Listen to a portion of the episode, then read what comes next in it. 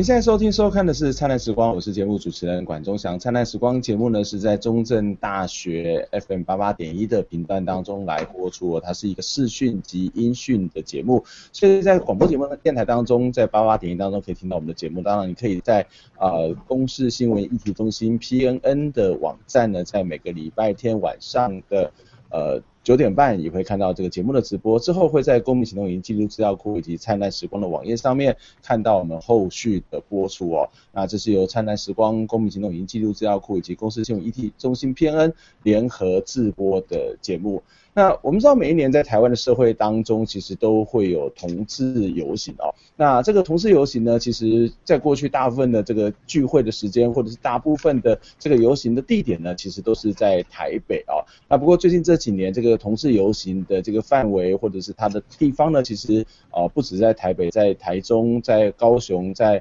花莲呢，其实我们都可以看到，在台湾的北中南东都分别的举办了同志的游行。那很多人会觉得说，哎，同志。呃，好像已经跟过去不太一样，过去好像同志是被歧视的啊、现在我们可以看到同志这个上街头去呃去参加游行的这个人数，其实也感觉是越来越多，同志的处境好像也越来越好，而且开始也要去争取一些在婚姻上面、在法律上的相关权利哦。那同志还是一个弱势吗？为什么他们还要在游行哦？那今天节目很特别呢，我们要连线到花莲哦，在东华大学里头的这个校园的广播电台里面呢，来跟。呃，今年同志花莲的的东部的同志大游行，花莲彩虹嘉年华的媒体发言人呢，小鬼一起来谈这个议题哦。小伟你好，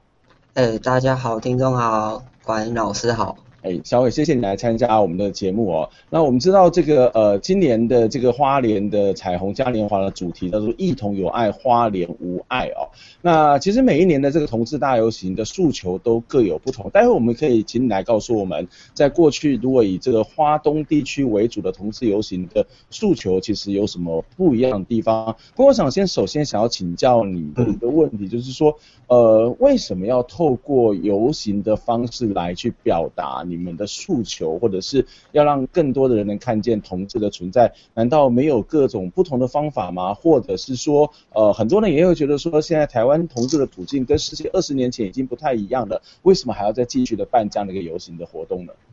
呃，我们当时会办花莲游行的原因，是因为当时我们的创创社社长他在。参与台北游行的时候，他就心底心里就认为说，就是为什么台北可以有同志游行，而花莲就没有自己的游行这样子。然后我们就决定说，就当时的一群社员就决定说，好，我们来办一场花莲游行。嗯哼。那所以就是我们在办了第一届之后，我们发现就是很来自各各地的人都很支持我们办。就在花莲办这样的游行，嗯嗯，然后在办游行的过程中，我们也在思考说，为什么我们要办游行？我们不能再做其他更多的事吗？嗯嗯，所以我们就开始和花莲在地的商家做连接，然后跟更多的性别团体合作，跟各地的，然后我们也在花莲，不止在东华大学，也在花莲的花莲市，嗯，办那个相关的性别讲座这样子，嗯。对，那这边谈到说有跟花莲的一些商家做连接，这个连接的方式跟状况是什么呢？呃，我们就会去寻找一些花莲，就是我们会先预设，就是这家商家有没有可能是对同志友善的，嗯哼，然后我们就会收集这些商家的资料，就往后我们可能办活动就可以选择在那些商家，或者是告知，就是在我们的粉丝专页告知大家说，哎，这家商家是对同志友善的这样子，嗯，对。那其实刚刚你提到说会在花莲举办同志大游行的一个原因，是因为你们希望台北有，花莲也有。可是呃，当然台北有，花莲也有，就是我们可以看到从边地或者从不同地方去发生。可是如果在花莲举办游行的话，或是举办一些同志的相关的运动，跟台湾的其他地区有什么样的？不同的地方吗？那如果换另外一种处方式来问的话，在花莲的同志所面临到的一些处境，跟其他地方的同志所面临到的处处境有什么不同吗？哎、欸，我想花莲游行最大的不同就是，目前台湾各地的游行都是以民间团体举办，那、嗯、我们花莲游行是以学生团体为主导。嗯，那就是刚管老师有提到说，就是花莲的同志有什么处境？我想就是因为花莲因为地理关系。就是人跟人之间的关联很紧密，嗯，所以花莲同志出柜的问题就会比较大，就是可能他今天跟某一个同学讲了，那这样可能慢慢就传传传，就很快就会扩散出去，嗯，然后甚至是所有亲戚就很快就会知道了，嗯，所以花莲在地同志就会很容易有，就是就他们出柜会有这样的疑虑，就会不太敢走出去，嗯哼，对。所以他们所面临到的那个轻生的压力，其实在以都会区相较之下，它其实是比较大，因为它相对之下是一个比较呃比较所谓的乡村型的社会，或者是人跟人之间的关系是比较紧密，那个压力相对在比较大嘛。对，还要再加上他们就花莲有就是基督教是信仰算是蛮蛮蛮多的，有有蛮多的一群人是信仰基督教的，嗯、然后也有一部分的原住民族群是就是也会有。就出柜会有一些压力，这样子。嗯，信仰基督教的压力，我们待会可以再继续的谈了。不过我觉得比较有有意思的地方，因为我们大家知道基督教在这个教义的这个诠释上面，或是很对教义的理解上面，其实是不同的啊、哦。所以在传统上面，基督教派里面其实有一个非常大的一个一个支派，或是有一大的一个见解，是对于同志是并不认同啊，当然也不会去认同同志婚姻的合法。对。那但是在原住民的这个部分，其实呃会跟汉族跟其他的种族族群之间有什么不一样的地方吗？诶、欸，因为这方面我不太了解，但是我可以就我所知稍微讲一下。因为原住民他们在就是自己的部落社会当中，因为有性别分工的现象，嗯，就是可能。某些族会有可能男生应该做什么，女生应该做什么，那这样的情形就会导致，因为同志的性别特质比较不同，嗯哼，所以他可能男生他今天不太想要去做男生应该要做的事，他可能也想要做女生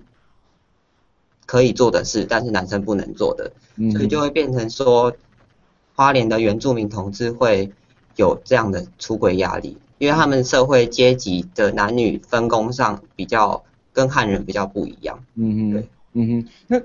就是如果我再请教一下，如果在这个角度来看，从所谓的我们看到啊，这个所谓的啊、呃、原住民面有比较相对父系的社会，有比较相对的这个母系的社会嘛，哦，对，那这种同志的处境在父系社会跟母系社会之下，会有什么不一样的地方吗？我我是有听过，就是母系社会的状态下，对同志的容忍度是比较高的，但是我没有详细问过原因，嗯哼。所以在你的经验里面，或者说你所知道的，可能在母系社会里面，对同志的容忍度相对下是比较高。对，OK，那在实际的经验里面有哪些？例如说在原住民社会，呃，有没有哪有原住民的朋友在出柜的时候，或是呃在面临到这种所谓生活上面压力所产生一些压力的一些例子呢？嗯，我们的创任社长本身就是一个原住民，对，那他在出柜的过程当中，其实他一直是很抗拒的，而且再加上原住民。其实有一就有蛮蛮多的一群原住民也有信仰上的压力，嗯哼，所以原住民其实很多时候他们是在多重的，就他们心里的柜子可能会有好几个，所以会造成他们出柜上的压力就会比一般的可能汉人同志来的大许多，嗯哼，对，嗯，所以呃，其实我前两天也。但看到一个报道，就是在台湾的这个基督徒人口其实已经成长到大概有六点多，就是如果从广泛的角度来看，那比例最高的其实是在花东地区的原住民的这个基督教的人口是比例比较高的。对，在你自己也是中华大学嘛，哦，在大。其实也包括有很多的呃原住民族学院呐、啊，或是认识很多原住民族的一些朋友，嗯、在你自己的观察里面，从他们的信仰的角度，或者从他的族群的角度，他们怎么去面对，他们面临到压力有哪些，以及他们怎么去克服这种来自于信仰上面的这种对于所谓的出柜的压力呢？或者是这种所谓的在呃信仰上面对这一种所谓的出柜或是同志不谅解、不理解的情形？我们那个之前社团里面就有一些是基督徒。的同志，他们就会去寻求一些管道，像是他们可能会找对同志友善的教会啊，或者是有相关经验的同志，就是他本身也是基督徒的同志，嗯、那他就会向他们询询，就是询问说他们是怎么走出这个柜子的，嗯，就是要怎么去认同自己的信仰上，又要再认同自己的性性向这样子，嗯嗯嗯。今年的这个花莲的同志游行是第几年举办的呢？今年是第四届。第四届。那今年的这个主题，我们刚刚也提到，说是异同有爱，就是相异的异，相同的哦，异同有爱，然后花莲无爱哦。嗯。那今年的诉求的主题跟重点是什么？以及它跟以往过去几届的这种所谓诉求的主题跟重点有什么不一样的地方吗？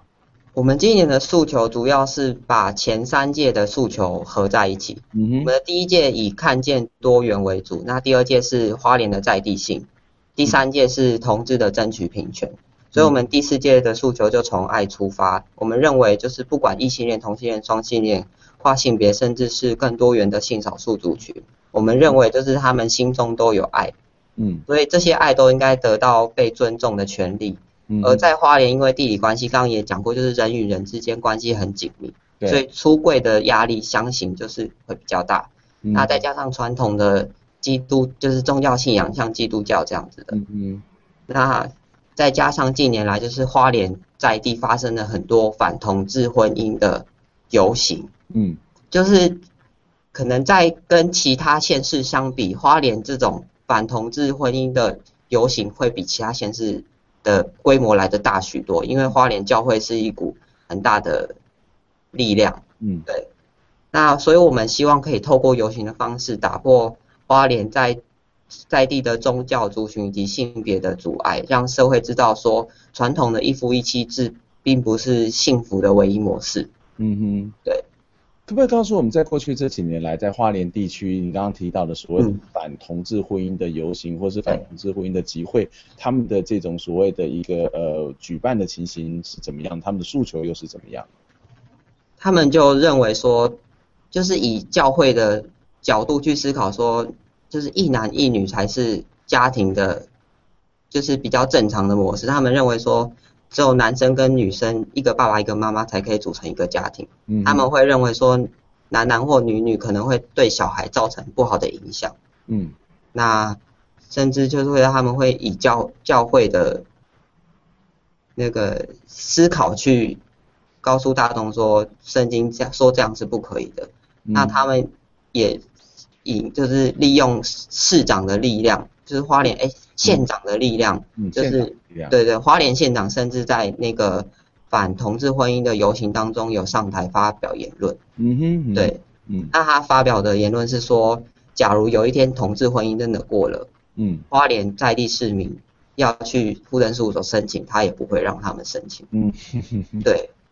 对，非常非常呃强硬的一种态度。对对对，嗯。嗯。对，所以呃，其实我们可以看到在，在呃，不管是在传统的基督教基督教信仰里面，或者是刚刚谈到的传统的这种所谓的社会，特别是一个比较乡村的这种社会当中，甚至在于地方的行政首长的这种态度上面哦，其实对于同志而言，或者是对于所谓的多元成家来说，其实都相对是一个比较不友善的地方哦。嗯。所以在这里的同志，或者在这里的对于所谓的同志权利的这种争取的运动，我相信恐怕也会比台湾。其他的比较都会的话，地方相较而言也是会比较辛苦一点啊，所以我们很佩服这一些这个同志的朋友在这过程当中所呃为同志所做的一些努力啊。不过在今年的这个诉求当中，特别有提到说，也希望在这个呃这个社会里面，它能够是一个多元的社会，然后能够就享有。一些更相同而且实质平等的一些公民权利哦。我们先休息一回一下，我们再回过头来来请教我们今天的来宾小鬼哦，来告诉我们说，到底这个同志婚姻和也好，或是同志的相关权益也好，在跟目前我们可以看到的跟所谓的一般的所谓的异性恋的这种所谓的公民权利上面，或是他的爱情婚姻的权利上面有什么不同的地方吗？我们先休息一下，再回头来请教小鬼。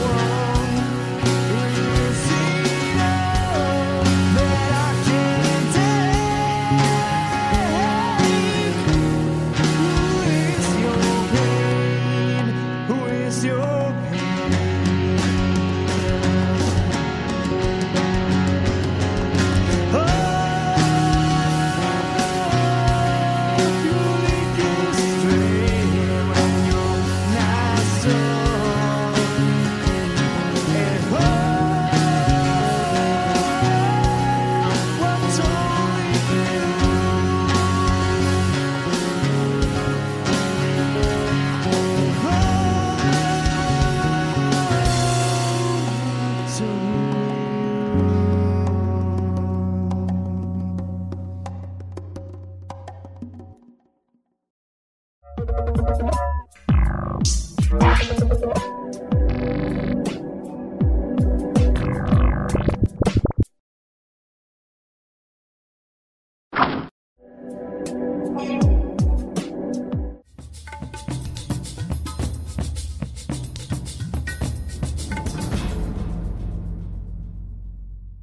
您现在收听收看的是《灿烂时光》，我是节目主持人管中祥。《灿烂时光》呢是由公民行动影音记录资料库、公司新闻议题中心 PNN，还有《灿烂时光》节目的联合制播的视讯跟音讯的节目哦。我们在每个礼拜五的晚上呢，在呃中正大学的金声金视广播电台 FM 八八点一的频段当中可以听得到哦。那，当然在礼拜天的晚上九点半呢，在公司新闻议题中心。呃，PN 的这个网站网站上面我会进行直播，那同时之后就会在公民行动影音记录资料库的网站上面会来播出我们的节目的内容。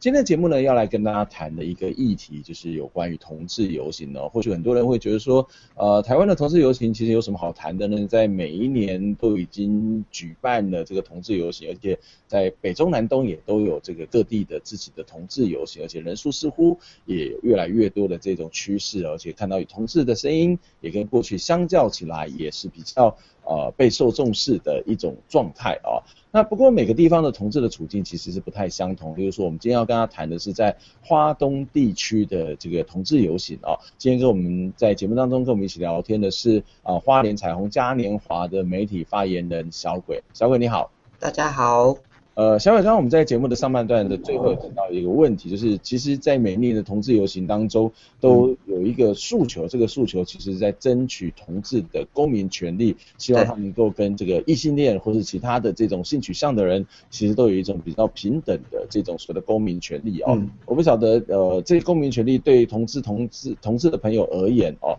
那目前最重要、最急迫的，或者是你们最关切的是什么样的公民权利呢？我们目前最急迫的当然就是我们希望同志也能享有结婚权。嗯哼，那因为结婚，目前就是台湾很多法律来讲，就是很多的法条都是针对夫妻才给有的福利。嗯哼。那目前因为同志没有办法结婚的问题，就会造成说，可能今天他们可能真的是一对同志伴侣，但是可能有一方死亡了，但是另一半却不能继承，就是他的财产或者是之类的，那他甚至也不能对他的死亡之后的事情做处理，这样子。嗯。所以包括他的财产的继承权，或者是包括重大的医疗的决定，对对对对，呃，他们已经生活了很长的一段时间，也没有办法去呃代为去实行，或者是代为的这个所谓用家属的身份去。这样的一个权利上面的应该有的这种保障嘛，哦，对，那这是我们可以看到，这是在这一两年来，特别是谈到多元成家法案当中的非常重要的一个诉求哦。那也许我们从这个大的这个所谓的法律制度的这个层面，再回过头来，从一个呃小鬼你本身也目前还是一个学生嘛，对不对？对。那可以谈一下在花莲地区的同学们哦，花莲地区的学校里面，呃，有有有有有没有这种所谓的同志的相关的社团呢？那如果有或者是没有，为什么？以及这些同志的相关社团里头的同志也好，或者是不参加这些社团的同志也好，他们在生活里面，在校园当中会遇到一些什么样的问题吗？或者是会遇到一些歧视的状况吗？呃，目前东华大学是有性别社团。嗯哼，对，那因为因为目前哎，怎么有回音？因为目前那个东华大学的性别社团是当时我们的就是指导教授谢若兰教授在一堂课讲的时候就说，为什么东华大学就是明明同志这么多，嗯哼，他就他就开玩笑的讲，明明原民原住民民族学院的同志这么多，为什么没有人出来办一个同志社团？那所以我们当时的社长就出来办了这样的。性别社团就是现在的同伴社，嗯、那我想在办的过程中，就是得到很多教授的支持，所以比较没有遇到太大的，对对，没有太大问题。但是我们有听说，就是像慈济啊、台观啊，他们在办的过程中就会得到很多阻碍，因为相形之下，学校的支持程度没有那么高。嗯哼，对，嗯哼。所以呃，在台湾的这边华东地区的同学们，他们可能会跟台北一些大专院校比较起来啊，很多的大专院校都是同志社团，可是，在华东地区的这些学校或者是高中，呃，他们的同志的处境相对下来是比较困难的嘛。对，嗯哼，那其实我也知道，在花莲的同志游行呢，其实也都是由在校的学生。来主办了，我觉得这其实是一个非常了不起的事情啊，就是说，呃，学生本身就有功课有课业要忙，但是他又能够来去投身公共事务，而且投身的公共事务其实又是一个相对之下，在这个社会里面未必会同意、未必会去理解的这一种公共事务啊。我我不晓得在你参与的这个过程当中，或者是以花莲的这第四四年来这个同志游行的这个举办里面哦，其实你们遭遇过什么样的一些？困难，或者是你们怎么样这样子问啊？就是怎么样从无中生有，从无到有的这个过程，可以跟我们分享一下吗？呃，其实，在筹备的过程中，因为我们要面对很多不一样的单位，像是我们可能会对学校，会对行政机关，就是公家机关等等的。嗯。那我们在跟他们讨论办游行的申请相关的权，就是路权来讲的话，或者是我们要跟学校。申请发公文等等，那可能就会面临到说，可能这个行政人员并不是那么支持同志的，嗯哼，他这个时候他的态度可能就会不太不太好，像是行政人员不支持，他就依法行政就好了，他就按照你们的按照几天之前去提出相关的这这个所谓的申请书不就可以了？有有什么好去阻止的了？呃，举例来讲，就是像我们这次。就申请入权其实不是第一次遇到这样的问题了。嗯、我们每次去申请入权的时候，可能警察那方面都会反映说，不希望我们的游行当中有人穿着过于裸露。嗯哼。那就是几乎每一届在申请入权的过程中，警察都会反复的申诉，然后在游行当天也会不断的和。就是当天的活动负责人申诉这件事情。嗯哼，那就像是学校的话，就是因为学校我们学校方面都是比较支持，所以在筹办过程中，其实学校就是会给予很多协助。嗯，就是可能会指引我们说，可能办路权应该怎么办，我们还需要跟哪些公家单位申请地方的，就是借用。嗯哼，啊，就是这方面学校都会很很主动的去协助我们。嗯嗯，对。所以所以其实学校有提供非常大的，东华大学提供非常大的这个所谓的后援，也给同学们有比较大的这个空间哦。嗯。不过即使是有空间，或是提供了很多的这种所谓的在行政上面的协助，办一场游行其实也是要花不少的钱哦。例如说。呃，做布条，或者是做这个旗帜，嗯、或者是包括可能也要去租借用宣传车，那或或者一些其他的维持秩序的这些工具上面哦，或者你可能有时候说不定还要再去做一些媒体的宣传，那这些你们怎么去克服呢？这些对我们来讲，难道不会是一种困难跟阻碍吗？其实筹措经费最困难的是在第一届的时候，因为那时候大家都。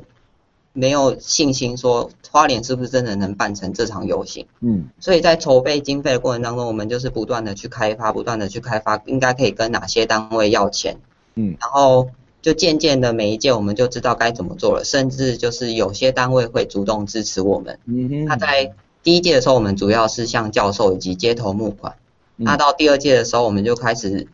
就是向各个公家单位申请经费，嗯哼。啊，今年就是第三届、第四届，甚至是今年，我们甚至就是跟卫生局申请到经费，嗯、然后也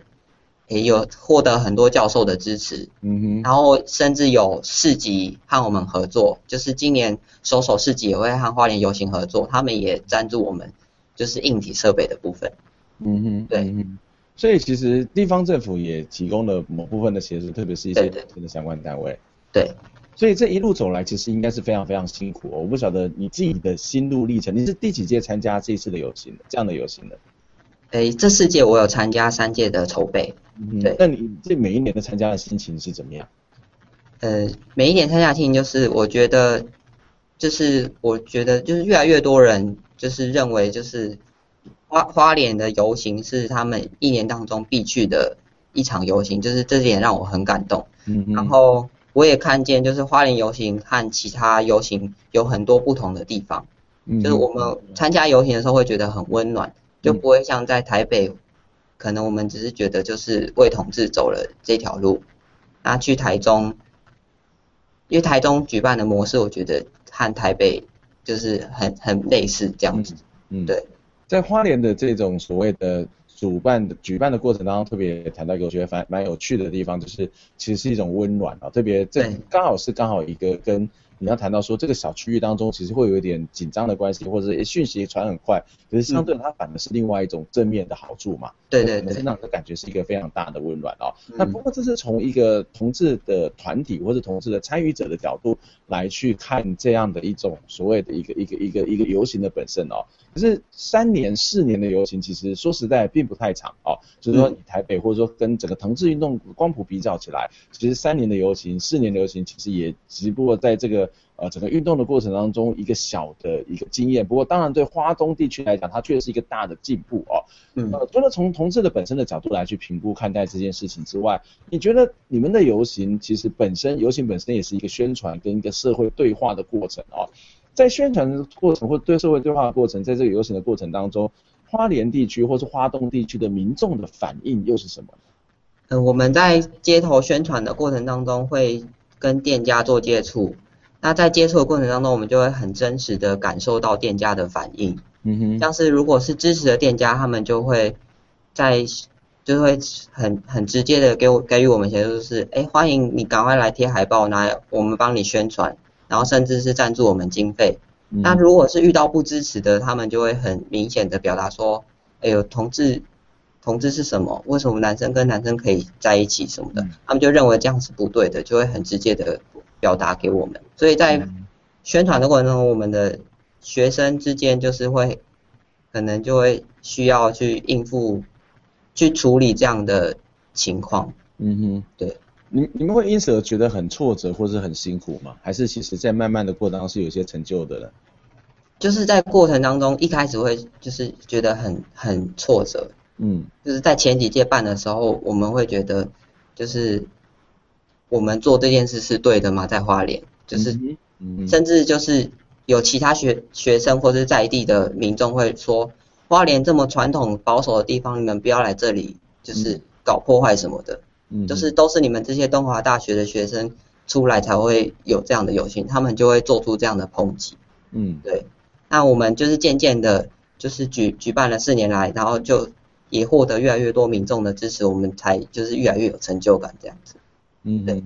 我我觉得这的确是一件非常不容易的事情哦，特别是我们在节目一开始的时候就提到，呃，虽然在台湾每个地方都有同志游行，可是在呃花东它有特殊的这种所谓的人文、历史、宗教，或是政治地理的形式，或是人跟人之间的关系，所以要去举办这样的一个同志游行，其实相对之下是比较困难的哦。最后可不可以告诉我们，今年的同志大游行会在什么时候来举办呢？我们今年的同志大游行在九月二十七号，然后在文创园区，就是这礼拜六，嗯、花莲文创园区，嗯哼，的一四四广场，嗯哼嗯哼嗯。那我们在节目这个录音录音录影的时候，其实我们也希望在今年的这个花莲的同志大游行能够非常的顺利成功哦。那也可以透过这个游行来跟更多。花莲地区，不管是同志或是不不是同志支持或是不支持的朋友，其实能够有更多的相互的理解、相互的对话。我想这大概是一个民主社会、多元社会一个非常必要的一个过程，也是一个非常重要的一个经历哦。今天非常谢谢哦，我们的花东游行的这个媒体发言人小鬼来上我们节目，谢谢你。我们希望下次有机会再跟你再一起联系，谢谢。是你有重来的机会，